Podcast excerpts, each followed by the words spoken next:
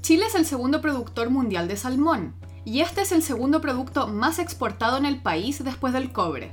Toda esta actividad se concentra en el sur, donde hay más de 1.300 concesiones para la salmonicultura. Lamentablemente, al menos 416 de estas concesiones se encuentran en áreas marinas que tienen alguna categoría de protección. Desde el pasado 27 de marzo, diferentes cultivos de salmónidos de la región de los lagos, al sur de Chile, aplicaron sus protocolos de emergencia debido a la floración algal nociva que dio muerte a más de 4.500 toneladas de salmón. Desde entonces, todos los ojos están puestos en la zona de fiordos de la Patagonia chilena, donde ahora se denuncia la contaminación por materia orgánica descompuesta que trajo este desastre ambiental. ¿Por qué dejamos que esta historia se siga repitiendo? ¿Quién se hace cargo? ¿Qué pasa con la naturaleza cuando priman los intereses económicos de un sector? Yo soy Cata Velasco. Y yo, Felipe Pizarro. Y les damos la bienvenida a un nuevo capítulo de Como, Como pez. pez en el agua. Ya, Ya. Como pez en el agua. ¿Por qué seguimos haciendo esto? No sé. Bueno, bienvenidas y bienvenidos a Como pez en el agua, un podcast de Fundación Mariciencia. Mariciencia. Mariciencia. No. Em, oigan, nada, empezamos como con risa, jajaja. Sí. Pero- eh, Les queremos sí, en realidad. Sí, eso. Estoy- no, nada, estoy interrumpiéndote. No, que sí, lo que dice la Cata es que sí, estamos con mucha risa ahora. Pero la verdad es que ya grabamos el programa, este es el final. Empezamos y, al revés. Y queremos advertirles que no se viene chistoso para nada. Esta es la única parte simpática. Y si es que es simpática, Sí, puede sí, que sí, sea una sí. estupidez, la verdad, y que ahora estén diciendo hoy que son estúpidos la cata con el pipe, weón. Pero bueno, independiente de sus apreciaciones personales, eh, les queremos advertir que el capítulo de hoy está un poco deprimente. Al menos a nosotros nos pasó así. Porque bueno, vamos a hablar de qué está pasando con la salmonicultura en el sur de Chile, principalmente con este desastre ambiental que ocurrió en el fiordo Comau. Vamos a hablar con una persona que trabaja en el fiordo, que de verdad ama los fiordos. eh, y nada, pues. Eso, yo no sé, Pipe, si antes de pasar a hablar con él, tú quieres decir algo. No, sí, solamente como siempre eh, agradecer a los Patreons que hacen posible este, este podcast. Y como siempre, si nos quieren apoyar, pueden meterse a, a Patreon. Www.patreon.com slash mariciencia. Y ahí pueden revisar y, y- y pueden apoyar esta y otras iniciativas de la, de la fundación.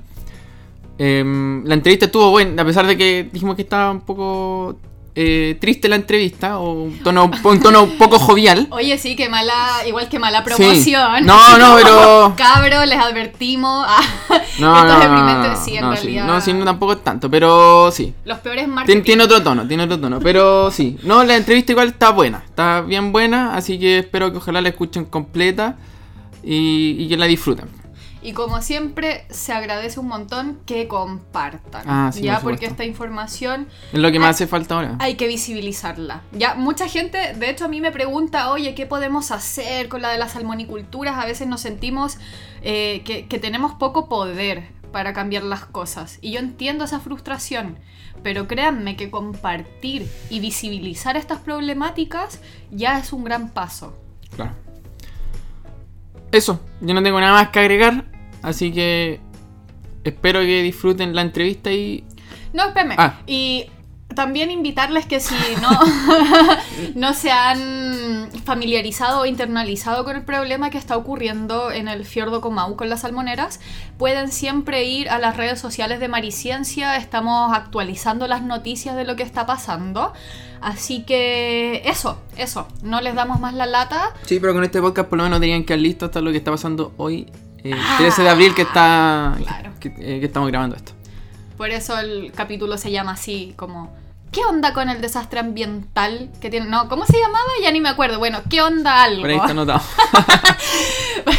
bueno, ¿qué onda? ¿Qué está pasando con la salmonicultura? Eso el día de hoy. ya, ahora sí, vamos con la entrevista. Bueno, entonces para seguir hablando del problema de la salmonicultura en los fiordos, para hablar de qué es un fiordo, hemos traído a Juan Pablo Espinosa. Juan Pablo es biólogo marino, experto en fiordos. Así le vamos a decir. Juan Pablo, ¿cómo estás? Hola chicos, ¿cómo están?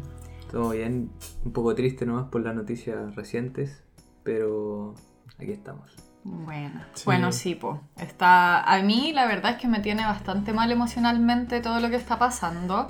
He hablado con harta gente que, que me manda sus comentarios por Instagram, que también les mando muchos saludos a todos quienes me escriben. Y sí, es un sentimiento compartido, la verdad. Como que en Chile es como esa la tónica ahora, ¿o no? Pasar de un desastre ambiental al siguiente. Sí, sobre todo de la industria salmonera ya vemos que es repetitivo y es lamentable y, cuesta aceptarlo porque ya es como otra vez lo hicieron. Aquí vamos de nuevo. Aquí vamos sí, de nuevo. sí, sí, es como el meme. Pero sí, es frustrante también el ver que pasa todo el rato y quizá uno no siente que no puede hacer mucho. Oye, pero ya para ir posicionándonos, primero geográficamente, Juan Pablo, tú llevas muchos años trabajando en los fiordos. Yo he tenido la oportunidad de ir, es un lugar mágico, pero quiero que tú nos cuentes qué es un fiordo y, más que, las características físicas de un fiordo, ¿qué se siente estar en un fiordo? ¿Qué, qué lo hace tan mágico? Bueno, dentro del mundo, Chile tiene eh, la línea de costa más grande en términos de fiordos a nivel mundial. Son casi 86.000 kilómetros de línea de costa, desde, lo que, desde cuando comienza la, Patagonia hasta el fin en, Tierra del Fuego. Los fiordos son una depresión del continente que fue inundada por el mar en, en un momento hace unos en el retroceso de los glaciares. Por lo tanto, una huella que dejó el hielo. Es una bonita forma de verlo también, porque es como una huella de que ahí existió una masa de hielo gigante que cubrió todo el planeta. Claro, al final el fiordo es como el testigo de, de una vida pasada, cuando estaba todo esto cubierto de hielo. Y uno cuando mira las montañas, en esa eternidad que ve de, de montaña, bosque eterno, siempre verde, uno se imagina que ahí pasó, pasó un glaciar, porque es como la huella perfecta, está esculpido perfecta la, montaña. Entonces dentro de, esa, de ese, de ese eh, como una depresión del continente, el mar inundó y bueno, ahí se forma una interacción increíble entre lo que es los ríos, el bosque, eh, los animales que viven ahí y bucear dentro de, en, estos fiordos es una experiencia única. Yo creo que siempre que vuelvo a hacerlo es como, no sé, es una forma mágica de agradecerle al mundo, eh, de, poder ver esto, las formas de vida que existen. No tan solo eh, podemos fijarnos que hay corales que también son bonitos y que son llamativos, sino toda la dinámica que existe ahí entre cómo confluyen millones de organismos, desde anémonas, corales, eh, estrellas, eh, ofíridos que, que, son increíbles, como estrellas canastas, eh, cangrejos, briosos. Las algas, por favor. Algas. no nos olvidemos de las algas. no nos olvidemos de los bosques de algas. Sí, lo que pasa es que por la salinidad, igual las algas tienen ahí una restricción en, cierta parte donde, donde estamos nosotros. Creo que es debido a la salinidad. porque los fiordos también son un sistema que... Uy, perdón. Uy, segundo capítulo que, me muero en vivo. Está sana la cata por si acaso. Sí, esto no es COVID. Em, ¿Qué te estaba diciéndote? Que eh, son lugares muy particulares en que hay esta interacción de mucha agua dulce con agua salada, porque los fiordos, eh, bueno, es como una gran B, ¿o no? Como para, paredones de roca que quedan arriba con mucha agua dulce que después baja por la escorrentía y ahí interacciona con el agua de mar. Claro, por definición los fiordos tienen esta capa eh, salobre en la superficie, que es de baja salinidad, y ya después de lo, dependiendo de la estación del año, eh, bajo los 10 metros eh, ya encontramos el agua salada, como lo, podríamos encontrar en el océano abierto. Pero esa, esa, esa diferencia hace que hayan gradientes en torno a lo que son la, dinámica de, la, de cómo se distribuyen los organismos en, en la pared. como tú decís, Cata, eh, es una pared, son paredones gigantes y cuando uno entra ahí eh, no hay fondo, entonces es una experiencia también distinta del buceo que uno conoce habitualmente, donde hay un fondo, tú ves que existe un límite. Acá no. Tienes una pared al lado y el infinito hacia abajo. Exacto. Y el infinito es medio tenebroso a veces. De más, porque se debe ver así todo negro hacia abajo. Sí, el- el- ese es un tema importante, yo creo, que el desconocimiento que tenemos sobre lo que hay en los fiordos eh, es gigante. Y, y lo que se invierte en conocerlo Mm. es muy poco, ¿cachai? Entonces tenemos una brecha ahí eh, entre lo que es la investigación y cómo exploramos esta- esta- estos ambientes que son únicos en el universo y lo que es también el avance de la industria que va en, en deterioro de, de, de este ambiente. Entonces si no conocemos lo que hay ahí, en un momento vamos a... O sea, ya no estamos descubriendo cosas que, que quizá ya la industria eh, mató o- o eliminó. Claro. Volvamos al tema que nos convoca hoy día, que es lo que estaba pasando en el, en el, for- en el fiordo Kumao y la interacción que tiene con la interacción que hay con la industria salmonera. No sé si dijimos dónde estaba el fiordo. No. No, lo hemos dicho No. todavía. ¿Dónde está ubicado? A ver si me olvidan. ¿Dónde está ubicado este fiordo? Bueno, si nos vamos a Google Earth, voy a tratar de hacerle ese mismo, esa misma visión de cuando veis el mundo que se acerca. Ya. Ush, Me gustó ese efecto. Eh, el fiordo Comao es uno de los fiordos al norte de la Patagonia. Está situado en la zona este del Golfo de Ancud, eh, al sur del Golfo, o sea, del seno del Reloncaví. Eh, si lo vemos desde, desde el norte hacia el sur, sería el segundo fiordo que se encuentra hacia el, hacia el sur. Y eh, su boca desemboca en lo que es la, el Golfo de, de Ancud, perdón. Y su cabeza eh, está en Leptepu. No sé si han recorrido desde la zona de Ornopidén hacia el sur. Eh, todo ese tramo es el, el fiordo Comao. Ya. Por lo tanto, es una extensión de al menos 30 kilómetros de largo y de ancho.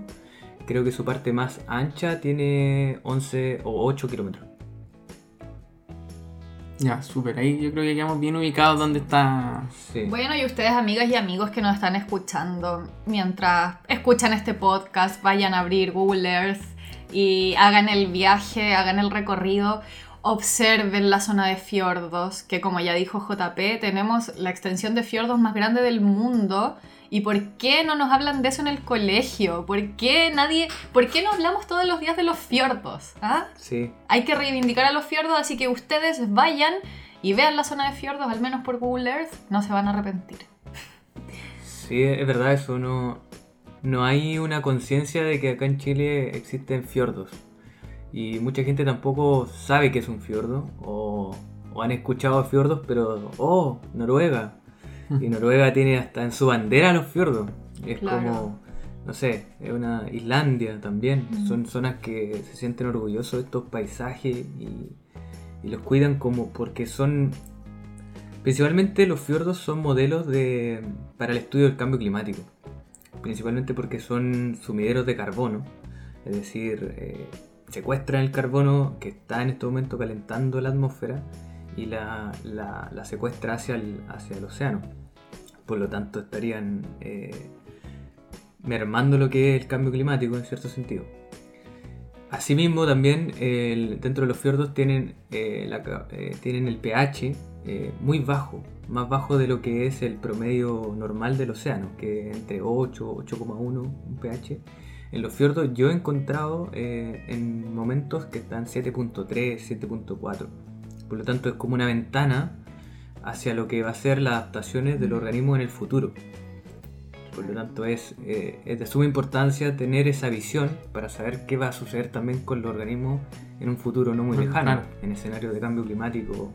eh, En donde este pH debería ir aumentando. eh, Disminuyendo. Es decir, bueno, disminuyendo, sí. Exacto. La acidificación aumenta. Claro, aumenta el la acidificación y el, y el pH disminuye. Y claro, y eso también trae hartas consecuencias para los organismos que, que viven allí. Sí. Oye JP, y recién dijiste, bueno, otros países se sienten orgullosos de sus fiordos, son zonas, son tesoros, son tesoros naturales, y acá los tenemos llenos, llenos de concesiones salmoneras. ¿Cómo te hace sentir eso? Eh, me, me siento como con una impotencia tremenda porque finalmente eh, sucede que hay una incongruencia en todo sentido. O sea, somos, eh, desde la UNESCO, somos una reserva de la biosfera y al mismo tiempo tenemos una de las industrias más contaminantes del planeta, que es esta industria. Me encanta. que es la salmonera, o sea, arrastran una cantidad de parásitos al incorporar una especie que no es de ahí.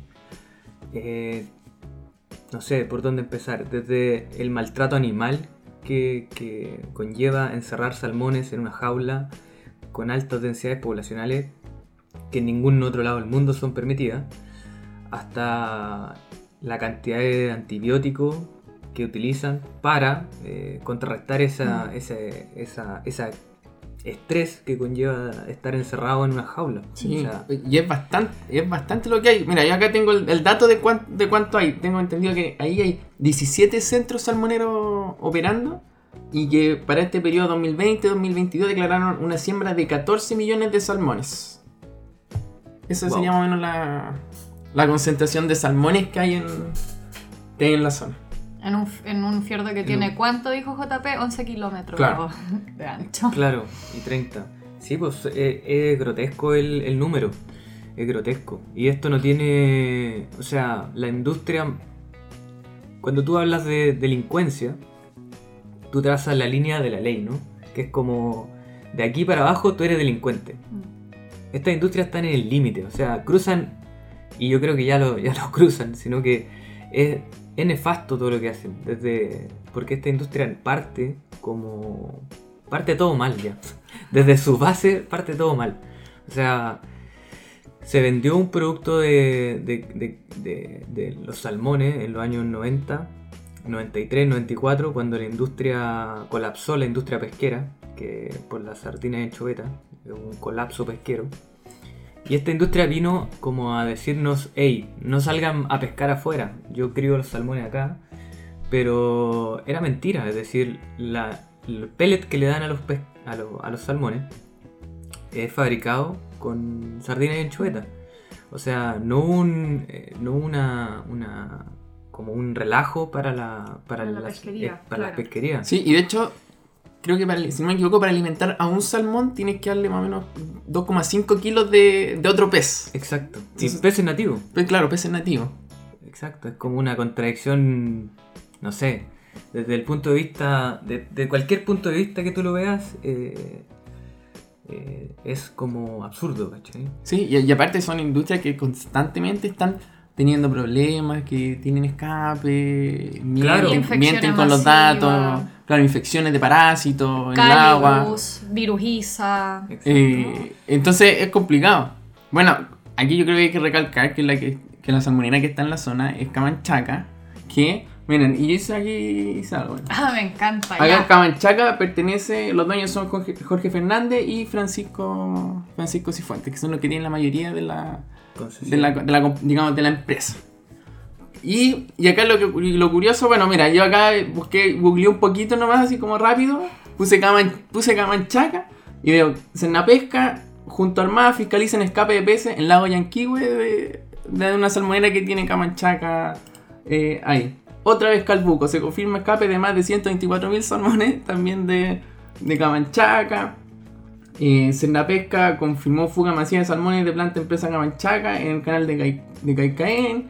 Eh, Océana da a conocer nuevo ranking de uso de antibióticos. En la salmonicultura, Camanchaca está dentro de las cinco primeras empresas que más antibióticos usan acá en Chile. Entonces, una empresa que está constantemente teniendo este tipo de problemas. Estos son noticias del 2020 nomás. Así que, No, se aparecen te- rápido te ahí. más atrás, es, mm, es mayor todavía los problemas que han acarreado. Sí, y lo interesante también, que recién estábamos hablando, nombrando algo de la pesca, es que Camanchaca también eh, está dentro, bueno, aquí bueno, con, con los dueños, están dentro de este selecto grupo que son de la eh, siete familias dueñas del mar que se han visto favorecidas por la ley de pesca, ellos también tienen, ellos también tienen participación en lo que es la, la pesca, la pesca industrial. Y de hecho, tienen el producto que más sacan ellos es, es jurel, Que está. que, que está explotadísimo, ya están haciéndolo desaparecer. Y también ellos fabrican harina de pescado a base de anchoveta, sardina y bueno, y jurel mismo. Y lo que entre.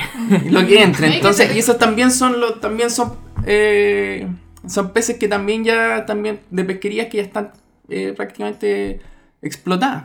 No, Están y a son, de desaparecer. y son de las familias más ricas de Chile que le pusieron dinero para esta ley de pesca que se hizo para ajustarse precisamente a sus necesidades. O sea, la ley de pesca no está hecha para cuidar los recursos marinos, está hecha para beneficiar a estas familias justamente. Es Bueno. una ley súper corrupta. Sí, y Oye, eso era solamente para decir como el tipo de personas que son los, los dueños de, de acá de esta salmonera que tienen el problema, que al final es un problema que ellos recurrente en el negocio que hacen que con el medio ambiente que finalmente no, no lo respetan para nada. Oye, y hablando de Camanchaca, eh, bueno, de las concesiones salmoneras que hay en Chile, que son como 1300, 400 y tantas están dentro de áreas marinas que tienen algún grado de protección. Ya, o sea, eso uno ya no, no lo entiende. Y Camanchaca está dentro de las primeras, como en el ranking, de tener concesiones otorgadas dentro de áreas naturales protegidas. ¿Cachai? Tenemos Salmones Multi-Export, Australis Mar, exportadora a los fiordos, Mowi Chile, Empresas Aqua Chile, Salmones Blue Mar, Cultivos Yadrán, Nova Austral, eh, Cermac Chile, Salmones Camanchaca. Esas empresas lideran el ranking de concesiones dentro de áreas marinas protegidas. Sí, y, y- y lo peor de todo es que esta empresa eh, ha sido constantemente, ellos se niegan a, establecer eh, un criterio transparente de cómo entregar eh, una información de cómo crían los salmones, cuánto antibióticos le, le- aplican a los salmones, desde cuánto la densidad que ellos les permiten. Es decir, en un momento ya había tanto pez en, en densidades tan altas que le dijeron, ok, bajen las densidades. ¿Qué hicieron ellos? Pusieron más jaulas. Finalmente es como lo mismo. Es poner más jaulas y a ellos no les cuesta mucho, pero para el ambiente es una carga increíble.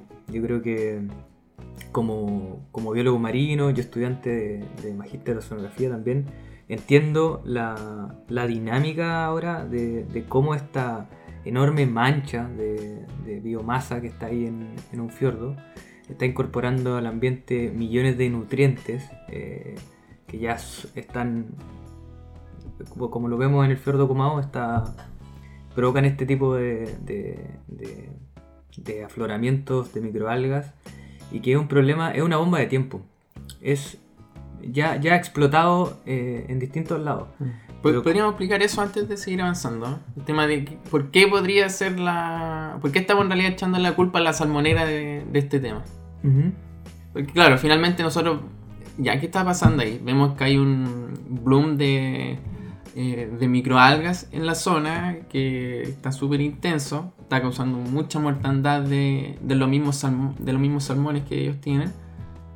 Y claro, cuando uno ve, dice, sí, ¿de quién es la culpa? Sí, eh, uno al tiro te apunta a la salmonera. ¿Y por qué? Generalmente tiene que ver porque lo que estaba nombrando tú recién ellos a través de los salmones eh, a- a- a- aportan, mu- mucho nutriente claro, aportan muchos nutrientes, ya sea a través de la comida que les dan de la caca. y de la feca que- de, los, de los salmones. Que al final todo termina en el fondo marino y va a O ser sea, como nutriente. tú das el dato eh, bastante perturbador de, cuán- de 1, de 17 millones de, de, de peces, de los 14 millones. 14 ah, millones de salmones, imagínate cuánto es el aporte en peso, en materia orgánica de esos 14 millones de pesos de, de- de- de salmones en, en el ambiente. Es gigante, es un, es un aporte a un... O sea, el nivel de carga que tiene un fiordo en este momento y ya se está demostrando que en el fiordo el- la cantidad de nutrientes no es normal. ¿Por qué? Porque el único aporte de nutrientes que hay en los fiordos eh, es principalmente por los ríos que, que son una importante eh, input de, de agua dulce, de sílice, de fosfatos, que son los eh, nutrientes que, que utilizan estos, estas microalgas para crecer, pero de, no son así muy ricas en nitrato. Los fiordos principalmente aportan con mucho sílice. Por lo tanto, esa es una limitante para que para estos para estos crecimientos de microalgas. Por eso no se, no se ven tan. eh, eh, no se han visto en el último tiempo tanto afloramiento así. Pero debido al nivel de nutrientes que aporta la industria, ya ese no es un problema para las microalgas.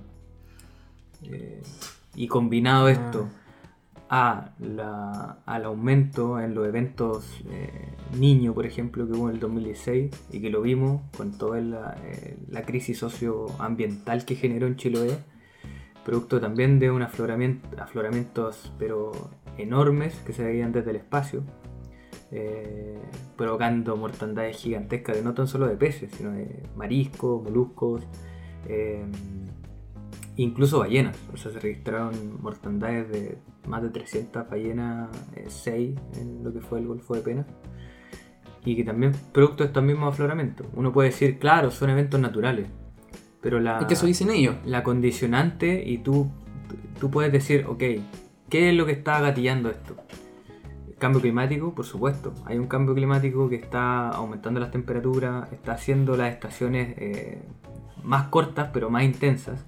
Con eso se están defendiendo ahora en realidad, porque el otro día lo escuchaba y decía, no, y decían, no, es que esto es normal y el cambio climático que está afectando esto, entonces las temperaturas aumentan y esto, eh, cambio climático, te puedes por otras cosas que no tienen que ver con nosotros, ellos se las sacan con eso. Y es un, des- es un discurso prefabricado. A mí mismo ayer en Instagram me estaban peleando que cómo yo podía decir que la industria salmonera tenía que ver con la floración algal, porque el cambio climático y la acidificación, y es ese el discurso aprendido, digamos. Y ahora JP nos da un muy buen dato que tiene que ver con el aporte de nitrato de la industria, que es una gran tapa de boca. ¿Qué quieren que les diga? Sí, el- eh, esos aportes son provenientes principalmente de ellos. Entonces, esto es una mezcla, es como meter a una, a una juguera eh, miles de factores para que todo resulte mal.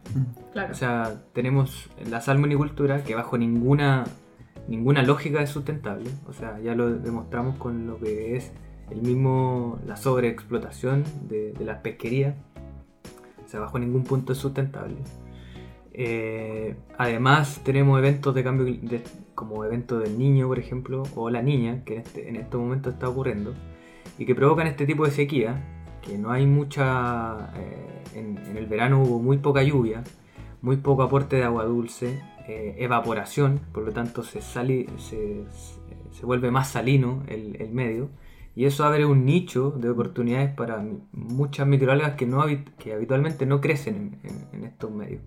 Por lo tanto, estos eventos van a ser cada vez más frecuentes y si tenemos este, esta desregulación de la salmonera en torno a los nutrientes que aportan, a la materia orgánica que están eh, dejando a, libre disposición de, de estas microalgas, eh, esto va a ser un problema grande, porque no tan solo se siente afectado el, no tan solo están afectándose los salmones, sino que esto también está matando peces nativos de ahí. Eh, si hay, en estos momentos yo creo que ya hay mínimas de oxígeno, es decir, la reducción de oxígeno en- por eutroficación es importante, por lo tanto eso es como una zona muerta. Sí, claro que finalmente las microalgas que se generan ahí en la zona eh, van a consumir oxígeno también, después cuando mueran van a servir de alimento para, para otras bacterias que van a salir en el lugar y también van a empezar a consumir oxígeno y finalmente crean, esta, crean esta, Claro. esta zona. Pero al final es el aumento de materia orgánica es tal que para descomponerla se usa al final todo el oxígeno que hay en el ambiente. Exacto. Por lo tanto se reduce todo el, el oxígeno y eso genera es una bomba microbiana en realidad. Es como ahí van a haber mucho remineralización de micronutrientes como el fierro, por ejemplo, como el manganeso, hacia por difusión hacia la superficie y eso vuelve a generar más volumen si es que todavía hay nitrógeno, o sea, si todavía hay nitrato. Entonces como es un ciclo que va a costar que se recupere y es una perturbación importante, o sea, si, la- si pudiéramos medir el daño hoy en día en términos de biodiversidad que han venido eh, sucediendo a lo largo de los años, eh, la biodiversidad que encontrábamos en el año 2000 incluso a la fecha ha disminuido enormemente. Y, y eso ha sido reportado y, y documentado. Eso está reportado. Sí, hay, hay una baja en la biodiversidad de los fiordos. Ay, no, qué triste. Sí, al final, bueno. Oye, tremendo el- este problema. Bueno, ten- al finalmente teníamos estas variables ambientales. Cambio climático, cosas que nombramos. Pero también no por eso vamos a tener que estar eh, potenciándolo. Claro. Claro. con esto al final podemos decir, ya, estamos conscientes del problema, pero podemos tomar alguna medida para no potenciarlo y evitar que ocurra esto también. Claro, al final estos desastres ambientales, eh, como este gran bloom que causó la mortandad de toneladas de salmones, claro, es una tormenta perfecta, pero que se ve potenciada por la industria salmonera. O sea, hay una relación indiscutible, aunque la gente que trabaja en las salmoneras nos discuta lo contrario. Exacto. No, eh, es. Y esto, si, si no se toman las medidas ahora en torno a lo que pueda suceder, en dos años más, cuando tengamos un evento niño, va a volver a suceder. Entonces, o cua- y la intensidad va a ser aún mayor. Entonces, de a poco estamos poniendo micro bombas que están destruyendo no tan solo lo. Para, para la industria es su pérdida en peces, pero para la biodiversidad del lugar es un daño que no tiene. No, no puedes valorarlo, ¿cachai? No puedes ponerle un precio porque es incalculable. Solo en el fiordo Comao tenemos la, la cantidad de abundancia de corales de agua fría más grande de la Patagonia. Es decir, el coral Desmophilum dianthus. En, la, en, el, en el fiordo Comao es el lugar donde. es su, es su lugar preferido. Eh, ahí vive. Eh, y es donde más hemos encontrado esta, esta abundancia de este coral. Por lo tanto, es imprescindible eh, protegerlo. ¿Y no ya ha disminuido en el último año? o no? Ha disminuido. El 2014 hubo una mortandad mas- masiva de corales por una baja de oxígeno y también por algunos... eh, bueno, ahí está el volcán también que, tiene su actividad. El volcán eh, libera algunos sulfatos. Y, producto de estas bajas de oxígeno, los corales se vieron... eh, hay una, hubo una mortandad, una mortandad importante. O sea, vimos casi la mitad del fiordo muerta los, los corales hoy en día se están recuperando, pero vuelven a suceder estos episodios y de seguro van a salir perjudicados, de seguro. Hay... Y no tan solo es la perju- eh, perjudicar a este coral, si, si- si bien recuerdan, alguna vez hicimos una entrevista sobre estos corales, Sí. y estos corales forman una, un hábitat para otros organismos. Son, eh, son unas aglomeraciones tridimensionales donde viven anémonas, cangrejos, peces. Eh, son un, un verdadero espectáculo verlo. O sea, la vida como nunca, donde, donde se encuentran una mm, millones de organismos eh, sustentándose a partir de esta, de esta estructura si se ven muertos estos corales, van a morir también. Entonces, como una especie de eh, bola de nieve. Sí, eh, suena terrible porque uno dice, ya te- teníamos, sabemos que están aumentando los nutrientes en la zona, de- ya se, están esos registros ya de Sí. hace hartos años, más de 10 años que uno puede ver. Sabemos que también están disminuyendo los corales, se conoce la importancia de los corales, lo- la, toda la diversidad que hay asociada a ellos también. Y uno preguntaría también con todo esto, ¿qué, qué estamos esperando también? Y se siguen dando concesiones. Claro. Se siguen dando. Entonces uno dice, ¿hasta dónde vamos a, a poner los intereses económicos de un sector por sobre la preservación de la naturaleza? Además de los servicios ecosistémicos que presta el fiordo, porque si bien eh, un fiordo, no tan solo en esto de, los servicios ecosistémicos que está muy eh, en boga, que es qué beneficio al humano propiamente tal le entrega un fiordo. Son millones, o sea, desde la captura del CO2 hasta el, agua que proviene directamente de, los de hielo, eh, l- lo- la misma micro pesquerías que tienen lo- los pescadores artesanales de la zona, los cultivos de mitílidos, que si bien no hay un impacto grande en torno a esos cultivos, sustenta pequeños eh, pescadores de la zona, eh, pequeñas familias que han, que han ido surgiendo eh, muy, de forma muy progresiva a través de los años, porque si bien como todo el progreso que ellos le llaman traer una industria, dar trabajo, eh, no se justifica. No se justifica el daño para dar un, una- un- un sustento laboral a gente que viene de otro lado también, que Sí, no ¿no? valora el, el tema de los fiordos y que no entiende lo que está sucediendo en la industria. Ellos lo hacen porque les pagan. Claro. Eso es una brecha importante también que tiene la industria en torno a, a las ganancias que genera, la- lo paupérrimo que son lo- los, los puestos laborales y las externalidades que ellos generan también. Entonces, por ejemplo, Puerto Montt es una, es una, es una ciudad en función de los salmones. Es todo un salmón. Debería- Puerto Salmón debería llamarse. Porque es impresionante toda la industria cómo eh, mueve millones de, de pesos y millones de, ex- de, de- de externalidades en torno a la, a la empresa. Pero así también la- las empresas salmoneras ex- se excluyen de esa responsabilidad. Por ejemplo, no sé si hay datos de cuántos buzos mueren año a año por el tema de morir en, en- en las mallas de, lo- de lo- de la, de la salmonera para protegerlos de, la- de las especies como el lobo marino. Hoy el lobo marino está protegido y su población está aumentando descontroladamente porque, bueno, tienen salmones de sobra para comer. Y eso también es un problema ecológico grande, o sea, eh, Claro, porque al final el lobo deja de cumplir, de cumplir su rol de depredador tope y de controlar otras especies porque tiene ahí la comida servida todo el día con los salmones. Entonces, claro, se genera este desbalance ecológico también. exacto. Oye, JP, qué bueno que mencionaste lo de los trabajadores, porque también eso es un punto que siempre la industria salmonera cree tener a favor. Que dice, pero damos pega. Damos pega, damos trabajo, ¿qué va a pasar con las familias si cierran las salmoneras? Pero resulta que la industria salmonera, el colchón económico cuando viene una crisis son los trabajadores precisamente. O sea, hay despidos masivos, hay incerteza laboral.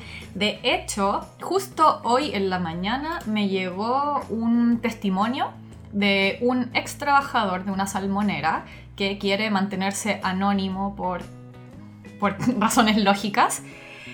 Y me escribió a raíz del desastre que está ahora en el fiordo Comau. Y me cuenta, miren, les voy a leer lo que me escribió mejor, como para no estar aquí parafraseando en, el, en, el, en el momento. Y me dice, cuando las empresas no brindan un apoyo económico frente a estas urgencias, eh, urgencia a esta mortalidad masiva, eh, los que pagan el precio son los trabajadores, explotados tratando de contener y sacar la mortalidad junto a servicios de buceo. Duermen poco, trabajan 24/7, no existen embarcaciones que se lleven las toneladas de peces, todo es manual. El apoyo entre centros cercanos y de la misma empresa, o sea, el apoyo es de los centros cercanos y de la misma empresa. Acá se pierde toda bio- bioseguridad, utilizan la misma ropa de trabajo de otros centros para ir a ayudar a los colegas, cosas que está prohibida por la salud de los peces, pero no queda otra. No existe contención real de trabajadores como apoyo. Son capaces de llevar hasta los administradores que trabajan en tierra a apoyar en mar. Se suman todas las malas prácticas que vienen por consecuencia de trabajar bajo presión, exigencia laboral, agotamiento físico, frustración, etc. Y de ahí viene la calculadora tratando de hacer coincidir lo que está en CIFA con lo que informaron de mortalidad y lo que realmente se les murió. Los centros de cultivo en Chile, todos me pone, consideran un plan de contingencia frente a la mortalidad masiva, como es en estos casos que ocurren en el fiordo Kumau. Pero esto quiere decir que el estudio, o sea, esto quiere decir que el estudio de impacto ambiental contempla estos casos de mortalidad. Lo que pasa es que ahora es grave porque afecta a más de un centro en un mismo momento y no hay forma de contenerlo. Son demasiados peces, demasiadas toneladas. Si eso se contemplara en las evaluaciones de impacto ambiental, no podría abrir ningún centro ni darse ninguna concesión. Wow. Qué buen testimonio. Sí, muchas gracias por habernos. Por haber confiado en nosotros. Ay, ahora digo su nombre completo, así. Empieza con M y termina. Claro. Muchas gracias, Juan Pérez. Em, entonces, claro, eh, esto de que dan trabajo y todo es bien hasta ahí nomás la cosa. Eh, hay malas prácticas, hay mm, fallos en, en la bioseguridad. En lo que se declara, como hablábamos en un principio, y parece que es un problema que no tuviera solución. ¿Qué, ¿Qué, podemos hacer al final nosotros y la gente que nos está escuchando? Y les pregunto en serio porque yo no tengo la respuesta, más allá de decir no comamos salmón. ¿Qué, podemos hacer? Yo creo que seguir presionando para que se vayan haciendo estas regulaciones, eh, vayan haciendo cambios en la ley. De hecho, ayer recién, eh, estamos, el día es 13 de abril, y ayer eh, en la Comisión de Medio Ambiente de la Cámara de Diputados y Diputados se, se prohibieron las concesiones sectoriales en cualquier área marina protegida.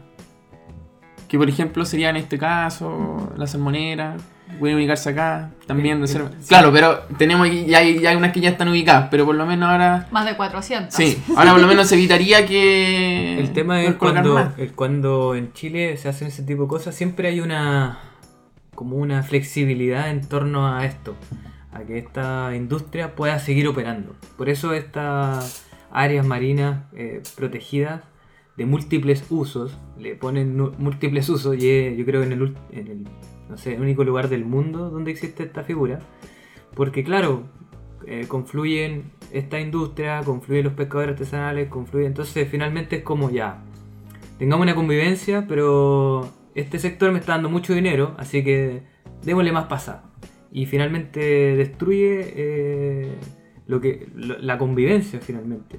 Porque si bien no hay, no hay una regulación que diga eh, que, que por lo menos eh, eh, les dé un, límite eh, en torno a lo que hacen, a cuánto nutrientes aportan a los fiordos, cuál es la capacidad de carga del fiordo en torno a las densidades que manejan, cómo enfrentan una crisis de este tipo. Porque Eso es súper importante porque, si, bueno, si alguien si no ha visto la foto de alguien, puede revisar las redes sociales de nosotros, pero ver cómo en los últimos días han reaccionado a esto y eh, es terrible ver cómo, claro, están agarrando los salmones muertos, los sacan, pero están eh, tomando el agua que está contaminada, van, la tiran en otro lado cercano.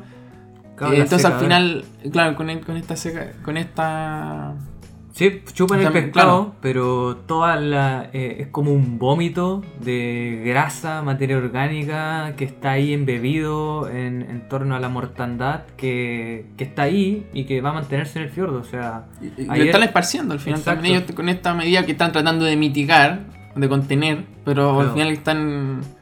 No, están esparciendo. Eh, es, es, la pluma que se veía en la foto eh, nos alerta bastante de que esta materia orgánica se está esparciendo, y principalmente porque en los fiordos tenemos un sistema de marea que recircula eh, en la superficie mucha agua. Pero cuando se va al fondo hay menos circulación, por lo tanto empieza a reducirse el oxígeno notablemente. Es como que tiene mucha agua estancada en la zona, muy poco, poco, recambio. Así que, bueno, yo la verdad que estoy acá por ahora en Valdivia, sin poder un poco ingresar al fiordo. Hay muchas restricciones también por el tema del COVID. Sí, tú te fuiste justo. Ajá. Así que em, desde ya cuando llegue, yo creo que voy a estar al fiordo, voy a estar enviándoles información acerca de esta, catástrofe. Vamos a tener un corresponsal de prensa, amigas y amigos, ya lo escucharon, así que después le cobramos todos la palabra a JP.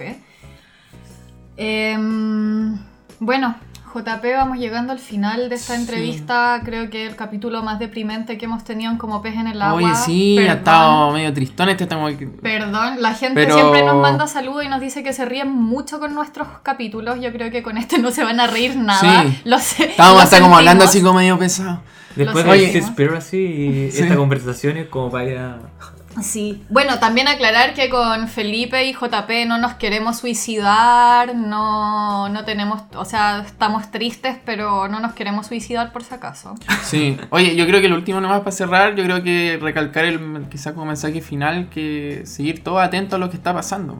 Eso. Eh, que no nos olvidemos, porque a veces pasa mucho que uno ve la noticia, y dice, oye, qué terrible, y después nunca saben qué termina todo, se pierde. Yo creo que acá lo que hay que hacer es estar encima, ¿no? Estar encima, estar eh, em, compartiendo la información y apoyando también a la... Bueno, hay harta gente que también se está, eh, que, está tratando de hacer algo por esto, ya sea desde, desde comunicar hasta eh, tomar acciones pelea. Eh, para que esto se solucione. Yo creo que igual eso... Sí, yo creo que esa es la, la vía más eh, concreta quizás en algún momento, tomar acciones legales contra la, la industria. Porque queda, la regulación ambiental en Chile es deprimente. Así que, bueno, vamos a estar ahí informando. Espero que no pase a mayores, pero ya pasó. Así que esperemos que no sea tan, tan malo el, el impacto que tenga esta perturbación en el, en el fiordo Comao. Y, y bueno, Sí, bueno, y que, se, y que empiecen a mandar también gente que pueda estar ahí, eh, que va, empiece a evaluar ahora mismo el, el impacto. También yo creo que también hay que presionar a eso. sí. Así que, bueno, eh, yo creo que eso sería, ¿no es cierto? Muchas gracias JP Sí, por habernos gracias. acompañado el día de hoy. Em, eso. No, todo bien. Muchas gracias a ustedes por la invitación, chicos. Espero que mm, nos veamos pronto. Ya vamos a estar conversando de nuevo, seguramente, qué está pasando con esto, porque no termina aquí la historia. Sí, estén atentas y atentos porque al menos por nuestras redes sociales... Noticia en desarrollo. Claro, noticia en desarrollo, algo más va a salir. Sí, o podríamos juntarnos después un tiempo más de nuevo para, para poder retomar este tema y ver en qué estamos. Amigas y amigos, muchas gracias por haber llegado hasta el final de este capítulo de Como pez en el agua. Mi perrita justo se estaba rascando, no sé si sonó, pero qué linda que es. Em, nada, muchas gracias. Eh, los invito a ver el capítulo que tenemos en YouTube, en nuestro canal. Eh, hicimos un capítulo de Mariciencia en casa, se me olvidaba cómo se llamaba con JP justamente en el que hablamos de los fiordos, hablamos de estos corales que él mencionó, de la importancia ecosistémica de los fiordos, así que si quieres saber más de los fiordos, vaya a nuestro capítulo de Mariciencia en Casa con Juan Pablo Espinosa. Muchas gracias a todos y estamos escuchando en otro capítulo. Y gracias a los Patreon por hacer esto posible, que estén muy bien. Chao, chao. Chao.